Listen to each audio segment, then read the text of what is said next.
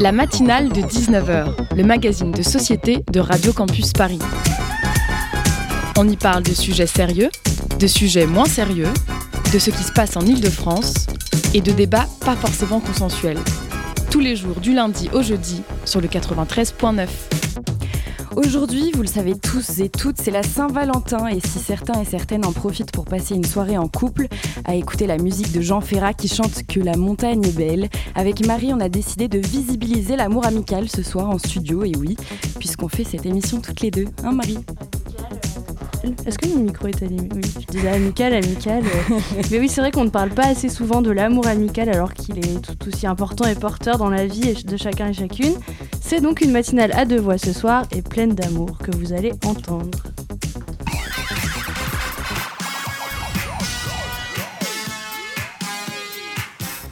En première partie pour l'interview, nous allons parler de la féminisation des corps des sportifs dans la presse sportive, spécialisée et sur les réseaux sociaux avec Mélie Fraisse, sociologue et enseignante chercheuse spécialiste des rapports sociaux de sexe dans les médias et plus particulièrement dans la presse sportive spécialisée. On écoutera ensuite la chronique cinématographique d'Hugo, d'Hugo Leroy avec un i, attention, qui viendra nous parler de la série Normal People ce soir. Nous parlerons également d'un appel à projet de pylône pour les étudiants et étudiantes en design. Et on finira sur la chronique hebdomadaire d'Olivier intitulée Les zones d'ombre de l'histoire. Aujourd'hui en studio, on est avec Marie, Constance et Hugo et de l'autre côté de la vitre, c'est Gabriel qui est à la réalisation. La matinale de 19h sur Radio Campus Paris. Pour commencer cette émission, on va donc parler de genre et de sport, plus spécifiquement de la féminisation des corps des sportifs dans la presse sportive spécialisée et sur les réseaux sociaux. On accueille donc Mélie Fraisse, donc vous êtes sociologue et enseignante chercheuse sur la féminisation des corps, comme on vient de le dire. Bonsoir Mélie Fraisse. Bonsoir. Euh, donc selon l'UNESCO, dans les médias sportifs, les hommes sont dépeints comme étant puissants, indépendants, valorisés en tant qu'athlètes. La couverture sportive des femmes fait souvent référence à leur apparence, leur, âge ou leur vie de famille. Est-ce que vous en venez à la même euh, conclusion, Mélie Fraisse alors majoritairement oui, on constate encore ces différences de mode de présentation entre les sportifs et les sportives avec euh, donc les différences que vous avez annoncées et principalement aussi chez les sportives euh, une mise sous tutelle euh, permanente hein, de l'entraîneur ou de la famille, en tout cas c'est ça qui ressort, et également le fait de devoir constamment montrer qu'elles sont bien des femmes euh, en restant donc féminines euh, dans leur mode de présentation. Mais on constate quand même quelques évolutions et euh, on voit aussi euh, poindre, notamment dans les médias sportifs euh, les plus généralistes, comme l'équipe, des modèles masculins notamment, un petit peu moins hégémoniques, où on voit aussi des modes de présentation avec la compagne, avec les enfants.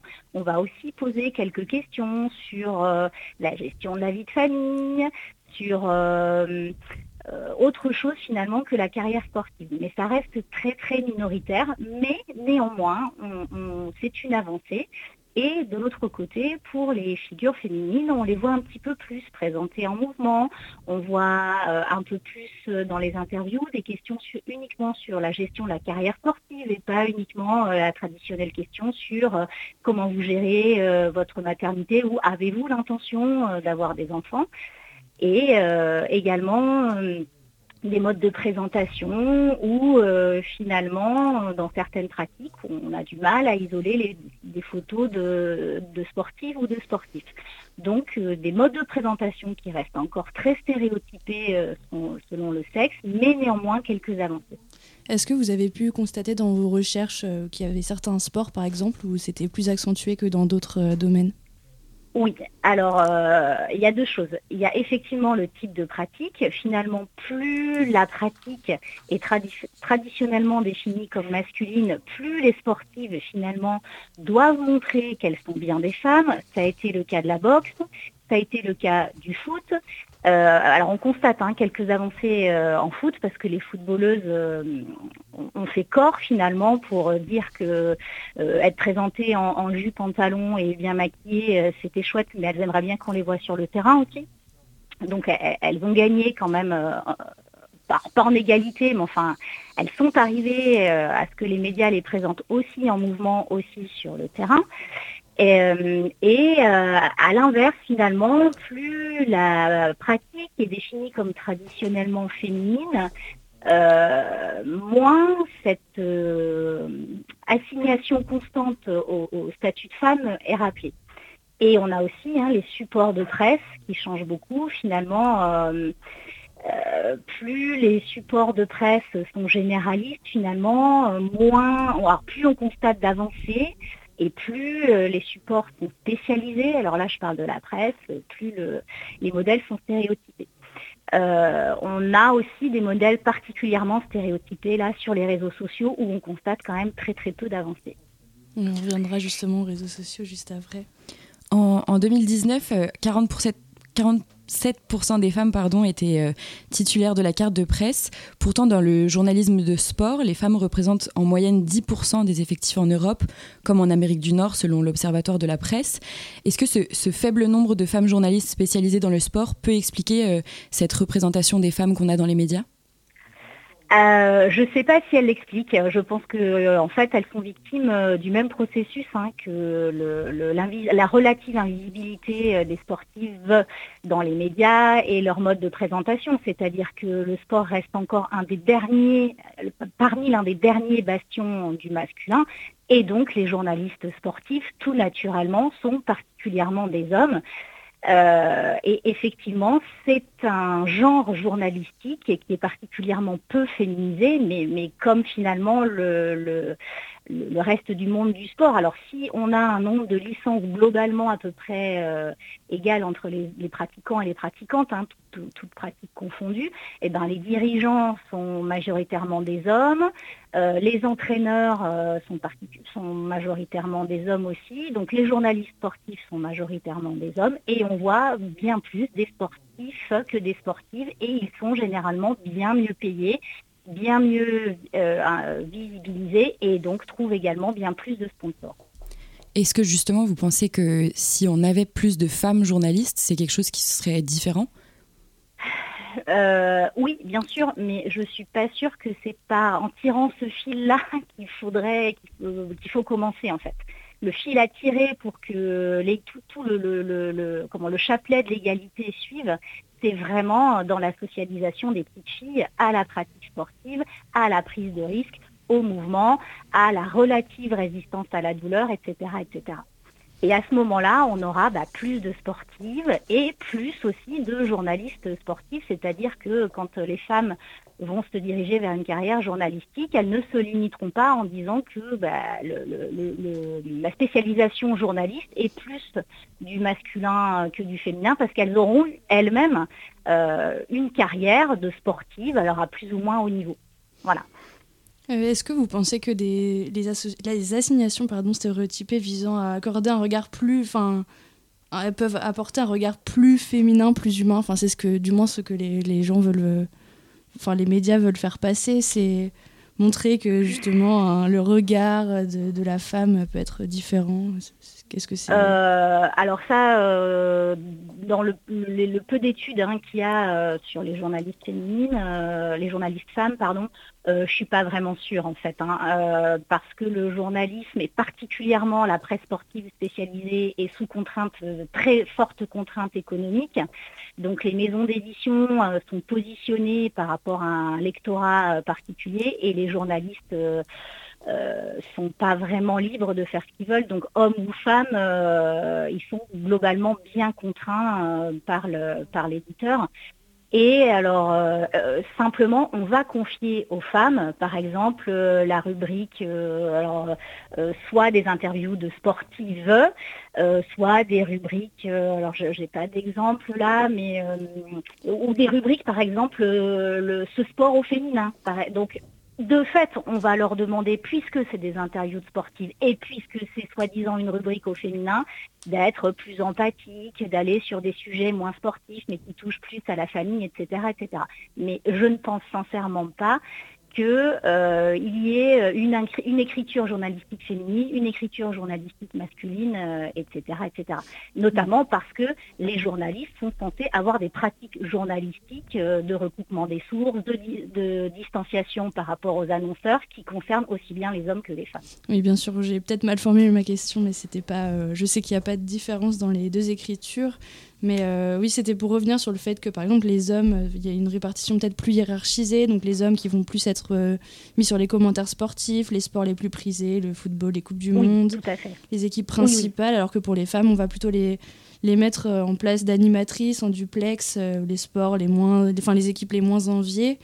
Et voilà, je me demandais s'il n'y avait pas une excuse, essayer de faire passer ça pour, pour un regard plus féminin, plus humain, tout en sachant qu'il n'y a aucune différence entre les deux.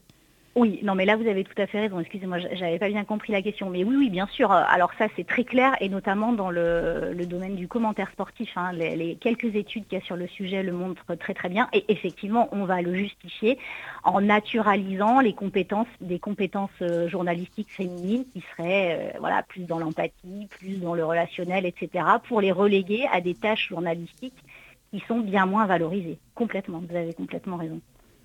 Vous travaillez également, comme on le disait euh, euh, tout à l'heure, sur euh, l'image des femmes sur les réseaux sociaux et plus particulièrement sur Instagram. Selon vous, est-ce que les, réseaux sociaux accentuent les stéréotypes de genre dans le sport? Alors, je ne sais pas s'il les accentue, mais en tout cas, il les véhicule particulièrement bien. Et si on constate des avancées dans les autres supports de presse, eh ben, c'est presque un recul finalement euh, sur les réseaux sociaux et particulièrement sur Instagram. Alors, le, numérique hein, a apporté beaucoup d'espoir euh, pour l'égalité sexuée, euh, la visibilisation notamment des, la communauté LGBTQI+, euh, et les études hein, de, mes collègues comme de moi-même euh, montrent que oui, effectivement, il y a quelques îlots, mais la grande majorité des comptes sportifs au sens large, donc y compris les pratiques corporelles non compétitives, sont particulièrement traditionnelles d'un point de vue du genre et surtout d'un point de vue de l'hétérosexualité, de la valorisation de la famille avec un papa, une maman, euh, deux ou trois enfants, euh, blanche. Euh, voilà. Donc c'est pas seulement sur les, enfin c'est sur les modes de présentation, mais c'est aussi quelque chose qui est très familiariste et particulièrement traditionnel d'un point de vue euh, de la division sexuée, si vous voulez. Et ça, c'est les comptes Instagram des des, sportifs, sportifs eux-mêmes ou c'est les, comptes Instagram des médias justement euh, Alors, euh, particulièrement les comptes Instagram des médias et des comptes Instagram des influenceurs ou influenceuses. Euh, alors, également de sportives. Et je pense par exemple à l'escalade, qui est une pratique qui, euh, d'un point de vue des modèles véhiculés dans la presse euh, sportive spécialité, était relativement égalitaire et relativement novateur. Bon, il y avait quand même quelques inégalités, mais par rapport à d'autres pratiques, c'était quand même euh, c'était quand même pas mal, on va dire qu'il y avait, y avait quand même pas mal d'égalité. Et là, sur les réseaux sociaux, on constate des grimpeuses relativement dénudées, hein, donc qui grimpent en brassière et on va dire presque en slip finalement, euh, elles le font de plus en plus, elles sont de plus en plus dénudées, alors que ces modèles-là étaient quand même plutôt inexistants dans la presse. Donc là, voilà, c'est une pratique qui montre euh, des, photos, en fait, des mises en scène de sportives euh, plutôt, plutôt de, qui était relativement absent de la, presse spécialisée. Donc on a un peu tout, si vous voulez. Euh, on a les sites Instagram de la presse, les sites Instagram de certaines sportives et surtout euh, d'influenceurs et d'influenceuses, notamment par exemple dans des pratiques comme le fitness ou le yoga justement pour, pour rester sur les tenues, euh, les tenues semblent être un, instrument de contrôle sur les corps des femmes. En fait, euh, sur les terrains comme ailleurs dans la société d'ailleurs, les femmes semblent être soumises à une litanie d'injonctions euh, sur leurs vêtements. on, bah, vous parliez de l'escalade, il y a également le, bikini obligatoire pour le beach volley, le juste corps pour la gymnastique. Qu'en pensez-vous? Oui, alors là, euh, c'est un instrument de, contrôle hein, et c'est euh, vraiment euh, quelque chose qui est censé flatter le regard masculin. Là, on est vraiment là-dedans. Euh, et je pense notamment au beach volley. Alors, elles sont pas en bikini, hein, mais euh, elles sont en brassière et en culotte, euh, de, en culotte, voilà. Mm. Et il y a, je crois, quelques années, alors il y a peut-être 20, une vingtaine d'années, les, les, mm, les, joueuses de l'équipe de France avaient demandé à pouvoir jouer en short, enfin en mini-short moulant, donc et elles avaient argumenté en disant que, et en, t-shirt, comme en, argumentant qu'elles pourraient mettre plus de sponsors en fait, hein, des, ou des, des, des, comment, des marques beaucoup plus grosses, et ça leur avait été refusé. Et c'était très clairement parce que euh, eh bien, il fallait que le public, notamment masculin, puisse admirer euh, les fessiers euh, particulièrement musclés de ces jeunes volleyeuses. Donc oui, on est complètement là-dedans. Il y a des sportives euh, justement qui s'élèvent contre euh, ces injonctions. Les gymnastes allemandes avaient euh, troqué le traditionnel juste au corps pour une combinaison intégrale en, 2021. ce sont des, initiatives qui font bouger les choses et qui, par extension, feront bouger les choses au sein des médias sportifs également, selon vous? Oui, alors le milieu sportif était, on va dire, avant MeToo, pas particulièrement féministe. il y en avait quelques-unes, il l'était bien évidemment, hein, mais euh, ce n'était pas un milieu qui revendiquait euh, beaucoup de choses, en tout cas dans les actes. Et puis euh, après MeToo, effectivement, on a eu quelques sportives qui se sont, et notamment qui ont fait corps. C'est-à-dire qu'avant, on avait une ou deux personnalités. Alors je pense à Amélie Mauresmo, je pense à Anne-Flore, j'ai oublié son nom de famille, qui est une snowboardeuse voilà, qui des individualités qui euh, s'érigeaient contre ces inégalités. Et puis maintenant, en fait, on a des sportives qui font corps par pratique ou ensemble pour revendiquer quelque chose. Alors, les gymnastes de, allemandes, oui, effectivement, c'est un premier pas, mais ça reste néanmoins une tenue moulante qu'elle couvre bras et jambes. On voit bien les fesses, on voit bien les seins, on voit bien un ventre plat. Euh, et donc, ça correspond quand même à une tenue qui valorise des formes féminines. Alors c'est une avancée, certes, parce qu'elles ont fait corps, elles ont revendiqué quelque chose ensemble, mais néanmoins, on n'est pas euh, dans un jogging euh, et un t-shirt, quoi. Sandy Montagnola, dont les recherches euh, portent sur les inégalités femmes-hommes dans les médias, donc euh, notamment la médiatisation des sports. Donc, euh, je vais citer juste un extrait de la, complexe médiatisation des sportifs de haut niveau, le cas des championnats du monde d'athlétisme. Donc, elle parle dedans de l'érotisation des sportives avec des remarques sur leur tenue ou leur apparence physique, quitte à les viriliser dans les pratiques sportives traditionnellement considérées comme masculines. Est-ce que c'est quelque chose que vous avez pu remarquer aussi, vous, sur les réseaux sociaux ou dans la presse sportive spécialisée? Oui, tout à fait. Donc euh, Sandy Montagnola, elle travaille principalement euh, sur les retransmissions télévisuelles, sur lesquelles moi je travaille un petit peu moins. Oui, bien sûr. Euh, c'est-à-dire qu'on a ce qu'on appelle un procès de virilisation. C'est-à-dire que quand les sportives ont une apparence qui est euh, pas conforme à la catégorie femme et qu'elle refuse, elle, de s'y conformer, eh ben, on les déclare comme masculines et euh, dans les médias, elles vont être montrées du doigt. Et c'est notamment le cas de Casper Semenya, donc la fameuse athlète intersexe euh, sud-africaine, kenyane, je ne sais plus, à qui on, a finalement on a fait un procès de virilisation parce qu'elle ne ressemblait pas aux attendus de la catégorie femme.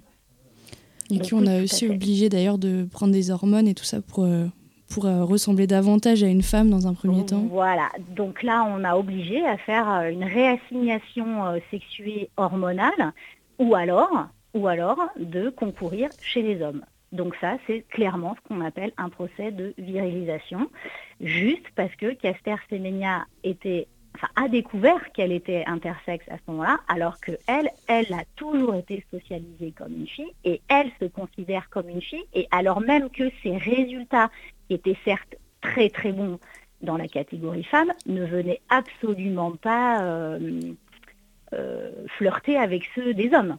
Donc euh, c'est clairement un procès de virilisation là. C'est clairement sur son apparence que les choses se sont jouées. Merci Mélie Fraisse, ne nous quittez pas, on, on vous retrouve juste après une petite pause musicale. Merci.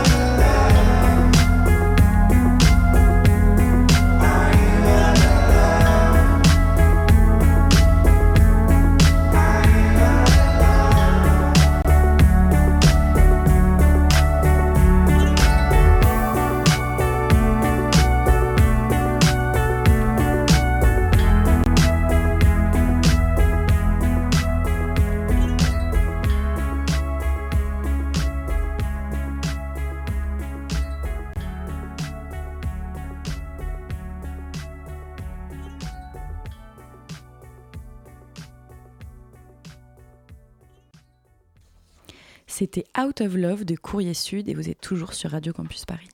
La matinale de 19h sur Radio Campus Paris. On est toujours en compagnie de Mélie Frey, sociologue et enseignante-chercheuse spécialiste des rapports sociaux de genre dans les médias et particulièrement dans la presse sportive spécialisée. Euh, vous êtes toujours là, Mélie Fraisse? Oui. Euh, donc là, on en était au cas de Caster Semenya, justement. Euh, donc on parlait de justement la, comment ils ont virilisé en fait cette, cette personne. Est-ce que c'est quelque chose qui a été aussi très médiatisé dans la presse sportive spécialisée, sur Instagram aussi notamment?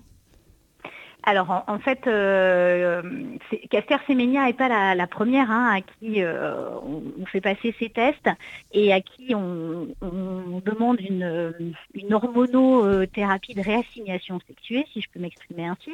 Mais euh, et, alors, c'est les travaux de, de ma collègue Anaïs Bouillon qui le montre bien. Et en fait, on l'a surtout euh, exigé chez des athlètes au physique qui ne correspondaient pas particulièrement aux catégories de sexe et aux athlètes euh, notamment racisés, c'est-à-dire noirs.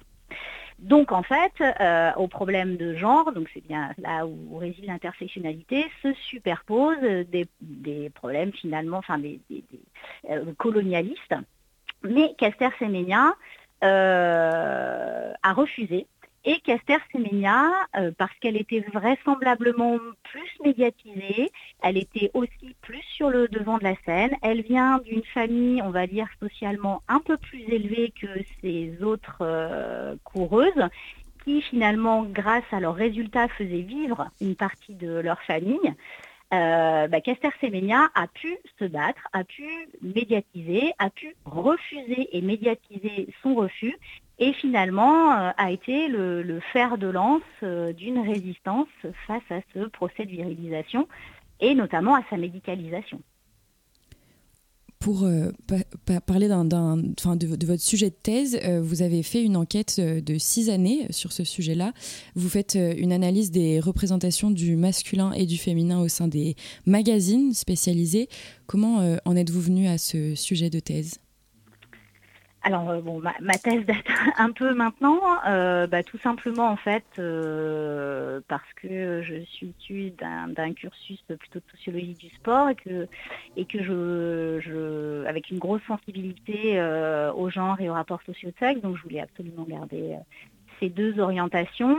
Et parce que aussi j'avais une facilité d'accès au terrain en tant que pratiquante de vélo tout terrain, ce qui pour une thèse et pour des travaux de sociologie euh, est quand même important de pouvoir accéder facilement au terrain. Et puis, euh, il y avait assez peu de travaux euh, sur les médias sportifs et quasiment pas de travaux sur la presse sportive spécialisée. Donc voilà, c'est les raisons pour lesquelles je me suis engagée dans ce travail de thèse. Et donc, si je travaille plus sur le, vélo tout-terrain, j'ai gardé quand même un œil sur la presse spécialisée de vélo en général et, et sur les médias. Euh, d'une façon encore plus générale. C'est ça, vous, expliquez que euh, les études sur les thèmes de sport, de genre euh, et médias se développent de plus en plus depuis une trentaine d'années en France et dans les pays anglo-saxons, dans votre thèse, mais que ces études ne s'intéressent peu à la, presse magazine? Oui, oui, effectivement. La presse spécialisée, ça a toujours été le parent pauvre des recherches en sociologie des médias, y compris quand c'est pas une presse spécialisée, une presse sportive spécialisée. parce qu'on c'est une sorte de sous de sous-champ journalistique, si vous voulez, où bah, les journalistes qui écrivent sont pas tout le temps issus d'une école de journalistes, c'est souvent des passionnés, euh, de, la pratique ou on va dire la thématique euh, du, magazine. Et euh, bah, c'est des magazines qui sont souvent à des tirages un peu plus faibles, où il y a très peu finalement de personnel, très peu de journalistes dans, le, dans la rédaction. Et donc, bah, comme tout objet en, sociologie, hein, on commence par étudier les gros, et puis après, on descend petit à petit jusqu'aux petits. Voilà.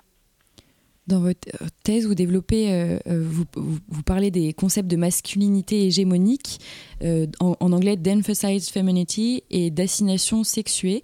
Est-ce que vous pouvez nous parler de, ces concepts justement et du lien avec la féminisation des corps des sportifs dans la presse sportive spécialisée? Alors là, c'est en lien avec, enfin, ce sont des concepts qui sont comment théorisée dans les années 80 par une sociologue australienne qui s'appelle Rewin Connell, qui travaille en fait sur les masculinités au début. Et euh, qui ouvre un petit peu ce, enfin en fait qui donne un peu plus euh, de, largeur au, concept de domination en disant que la catégorie homme et la catégorie femme, les catégories hommes et femmes ne sont pas du tout homogènes et qu'à l'intérieur de, ces catégories en fait il y a des féminités et des masculinités et en particulier des masculinités qui sont hiérarchisées entre elles et euh, ben, ne produisent pas en fait les mêmes modèles corporels.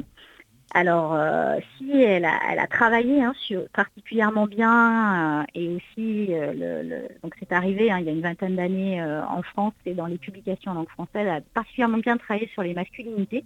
Elle a un peu moins travaillé sur les féminités, mais en tout cas, elle décrit hein, une forme de féminité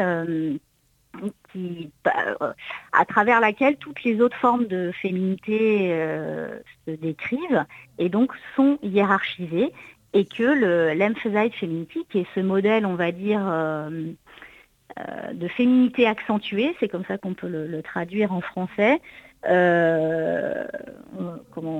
agrège tous les stéréotypes, hein, donc euh, hyperféminité, érotisation, euh, rappel constant hein, du, statut de, femme. Et après, euh, autour de ce modèle gravitent d'autres modèles de féminité qui sont eh ben, pas aussi, pas en haut du panier.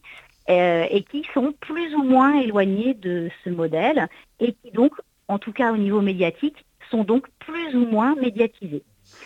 Euh, donc ça, c'est un modèle hein, qui a été euh, décrit il y a une trentaine d'années. Donc il y a eu des, avancées à ce modèle et, les modèles hégémoniques, hein, celui de la masculinité comme de la féminité, euh, sont moins exacerbés, mais néanmoins, on constate quand même des hiérarchies dans les modèles féminins et dans les modèles masculins. Et celles et ceux qui sont quand même les plus médiatisés sont, pour aller vite, celles et ceux qui ressemblent le plus à leur catégorie de sexe. Vous ajoutez justement à ces concepts euh, dans votre thèse une, étude des contextes et des conditions euh, sociales de leur construction. Est-ce que vous pouvez développer sur, euh, sur ce point? Alors, ça va être difficile de résumer. C'est un peu ce que je disais tout à l'heure avec les types de pratiques et, et, le type de support de presse. C'est-à-dire que les modèles hégémoniques, donc de la masculinité hégémonique pardon, et de l'emphasized femininity, donc cette féminité accentuée, fonctionne particulièrement bien pardon, dans certains contextes, donc dans certaines pratiques, dans certains supports de presse, par exemple la presse automobile. Voilà, il y a encore euh, les modèles féminins très érotisés et les modèles masculins qui valorisent la force, la puissance et la performance.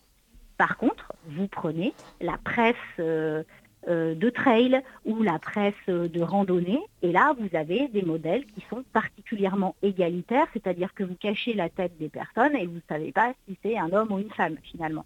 Donc ça, c'est des contextes, donc des conditions sociales qui produisent des modèles différenciés.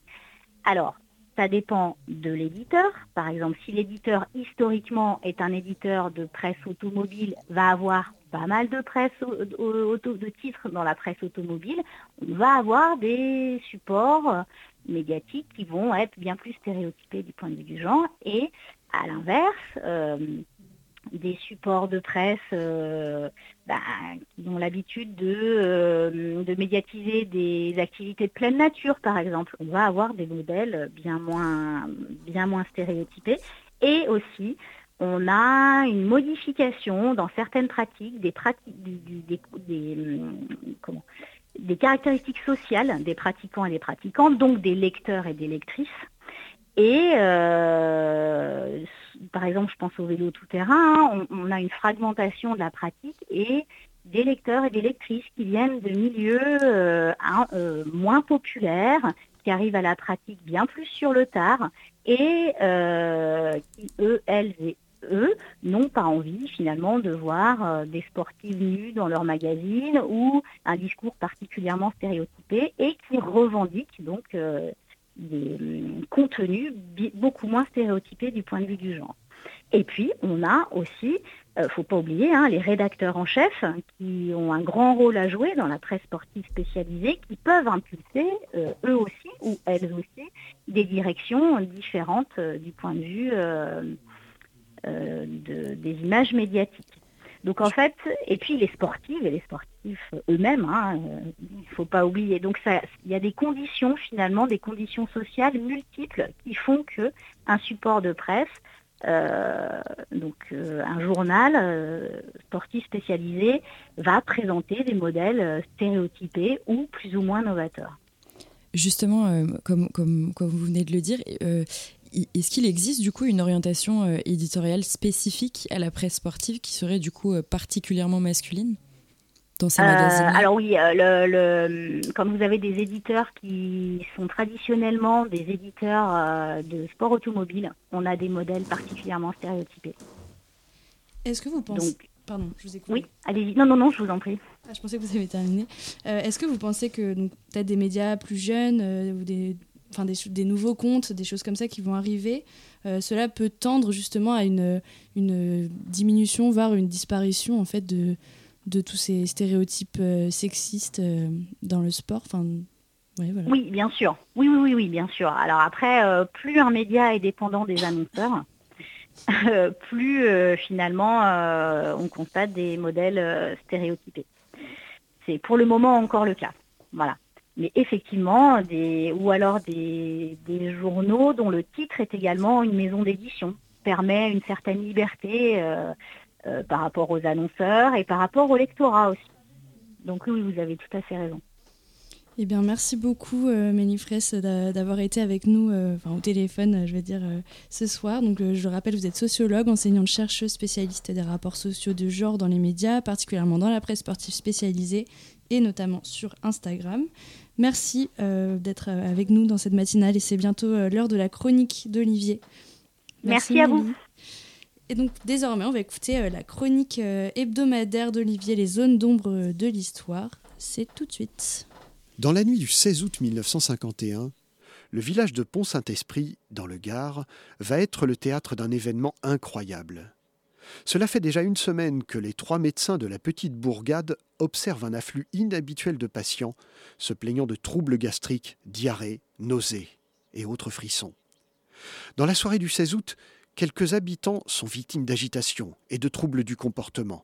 Des crimes montent des maisons et l'on décide d'appeler les forces de l'ordre. Lorsque les gendarmes arrivent, un peu avant minuit, ce sont des dizaines de personnes qui délirent, visiblement en proie à des hallucinations, et que l'on a du mal à calmer. Certains s'enferment chez eux, d'autres, au contraire, semblent vouloir s'enfuir. Ici, c'est une femme qui voit des fleurs en flammes. Là, c'est un homme qui se prend pour un avion et se jette dans le vide. Les médecins suspectent très vite une intoxication alimentaire, mais sans pouvoir en identifier la cause. Le 21 août, c'est près de 130 personnes qui sont contaminées par ce mystérieux mal, et on commence à compter les morts. Cinq, puis deux de plus. Le mal progresse toujours, et dans la nuit du 26 août, une vingtaine de personnes souffrant de délires hallucinatoires spectaculaires sont hospitalisées au service de psychiatrie de Nîmes. On soupçonne immédiatement la farine. Il faut dire qu'on est en pleine bataille du pain. Dans ces années d'après-guerre, la situation est difficile en France. La filière agricole reste meurtrie et la France a besoin de l'aide étrangère pour sa subsistance. Notre pays reçoit tous les mois plus de 100 000 tonnes de blé en provenance d'Amérique du Nord. Le gouvernement a signé un contrat social avec la population, et c'est lui qui fixe le prix des céréales. Mais tous les départements ne sont pas logés à la même enseigne, et dans le Gard en particulier, la farine est de mauvaise qualité. Toutes les victimes ayant consommé du pain provenant de la même boulangerie, on accuse le boulanger et le meunier, son fournisseur.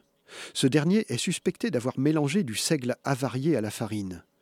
Mais une analyse de la dite farine va les innocenter, et ils seront libérés en octobre 1951. Alors, les hypothèses iront bon train durant les années qui suivent.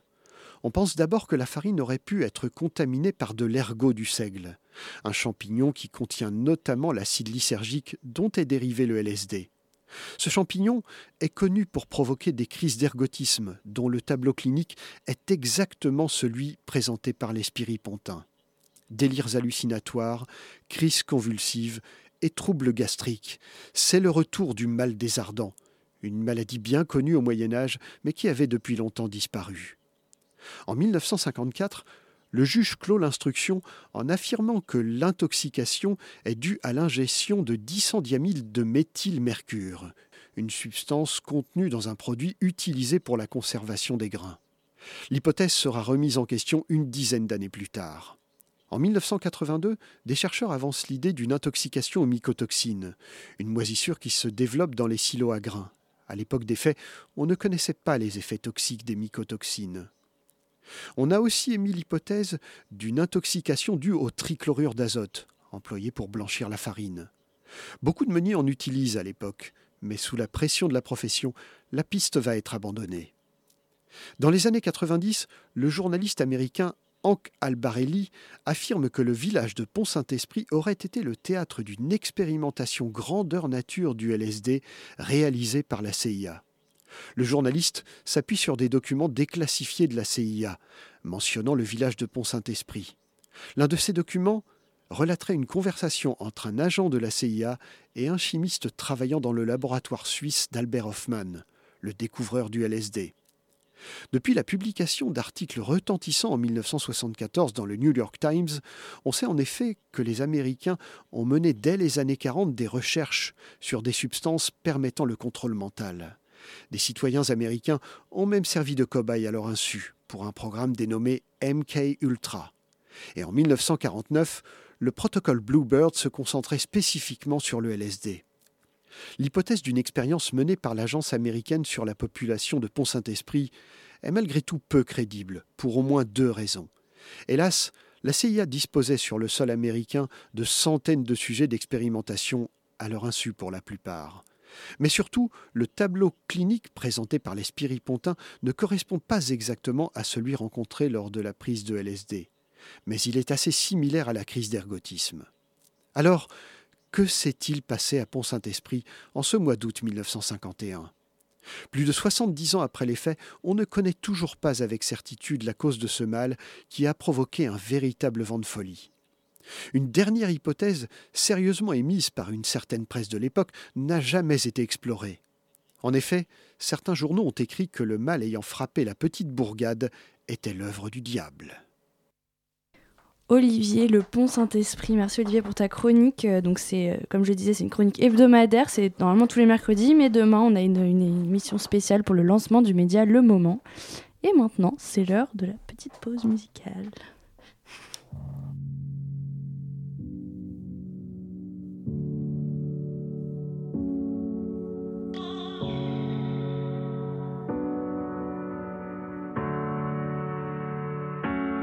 Parlerai comme jamais tu ne parles à ta mère.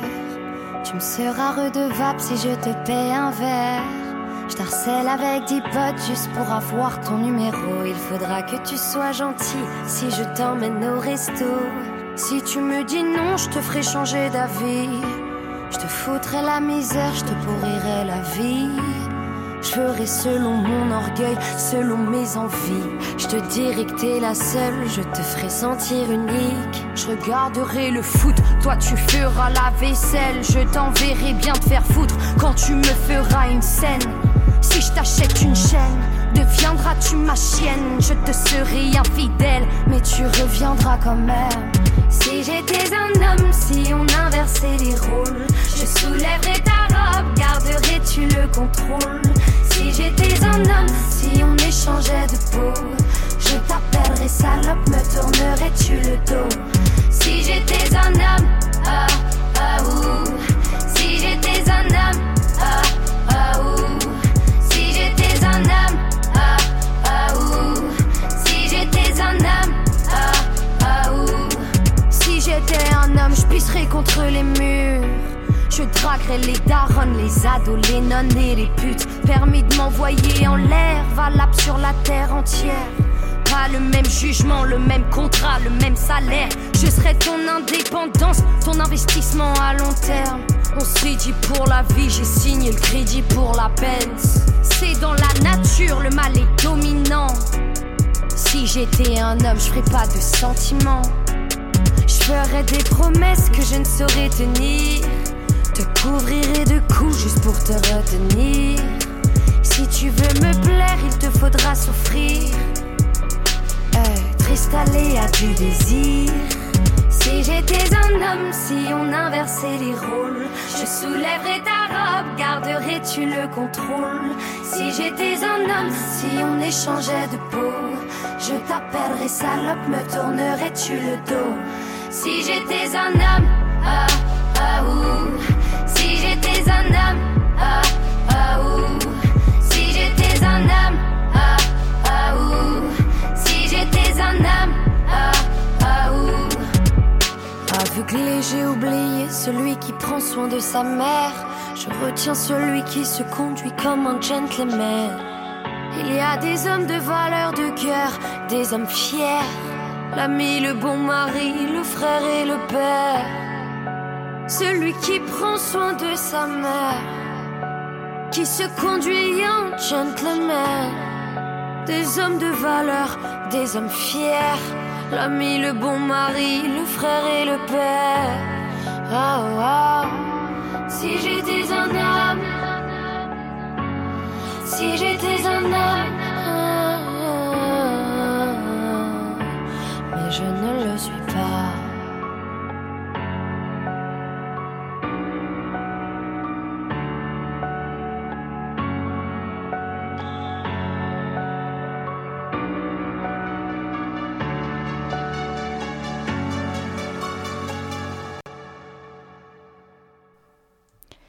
C'était Si j'étais un homme de Sheila et vous êtes toujours dans la matinale. La matinale de 19h sur Radio Campus Paris. Et c'est l'heure du Zoom qui n'est en réalité pas un Zoom mais qui aurait dû en être un. Donc on va parler de l'appel à projet euh, mené par Pylone avec euh, Constance qui est juste en face de moi. On t'écoute. Exactement, ce soir je vais vous parler de l'initiative de la marque Pylone, une initiative qui pourrait intéresser les étudiants et étudiantes ou les jeunes diplômés en design qui nous écoutent. Pylone, c'est la marque d'objets du quotidien que vous connaissez sûrement. Elle a été fondée dans les années 80 et certains produits sont depuis devenus assez cultes. Oui, je sais que vous avez déjà offert ce genre de mug un peu insolite pour rappeler aux autres que vous êtes le petit foufou de la bande, celui qui aime les choses pop et colorées, qui ne porte jamais de noir, bref, le Julien Granel du design d'intérieur. Bref, Pylone, qui fête bientôt ses 40 ans, lance cette année le concours Pop Design. Vous avez jusqu'au 15 mars pour participer au Pylone Pop Design Award. Les participants et participantes sont invités à imaginer un objet au design libre autour du thème Souriez, vous êtes à table. Le slogan de la marque est bien créateur de sourire et son terrain de jeu a toujours été l'art de la table et, comme il le dit si bien, l'univers convivial du quotidien. Pour participer, il faut donc se mettre dans l'état d'esprit pylône, mais aussi ajouter sa touche personnelle. Le jury attend un objet en volume, donnant le sourire, qui peut être une forme inédite, permettre un nouvel usage, être uni, à motif, être une pièce iconique revisitée, bref, à vos idées. Le jury, composé du fondateur de Pylone, Jacques Guillemet, d'un designer de la marque et de quatre experts du design, désigneront trois lauréats. Un quatrième sera élu par vous et moi en ligne. Chaque lauréat recevra 1000 euros et les 10 finalistes auront le droit à une exposition présentant leur création en septembre 2023. Pour participer, rendez-vous sur www.concourdesign.pylone.com. L'occasion de créer et qui sait de, créer de belles opportunités professionnelles, ce qui n'est pas facile lorsqu'on est étudiant ou jeune diplômé. Merci Constance, j'avais travers en même temps, pardon. Auditeur, auditrice, on se retrouve dans quelques instants après une nouvelle petite pause musicale.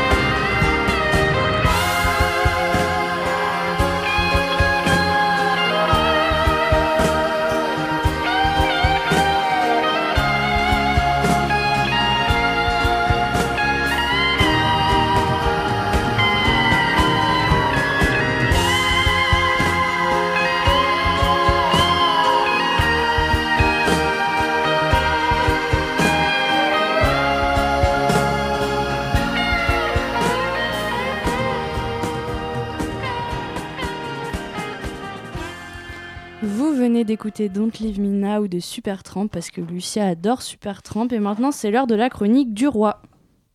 La matinale de 19h sur Radio Campus Paris. Il est venu le jour de la Saint-Valentin et je vous préviens, il aime pas trop la Saint-Valentin. C'est Hugo le roi.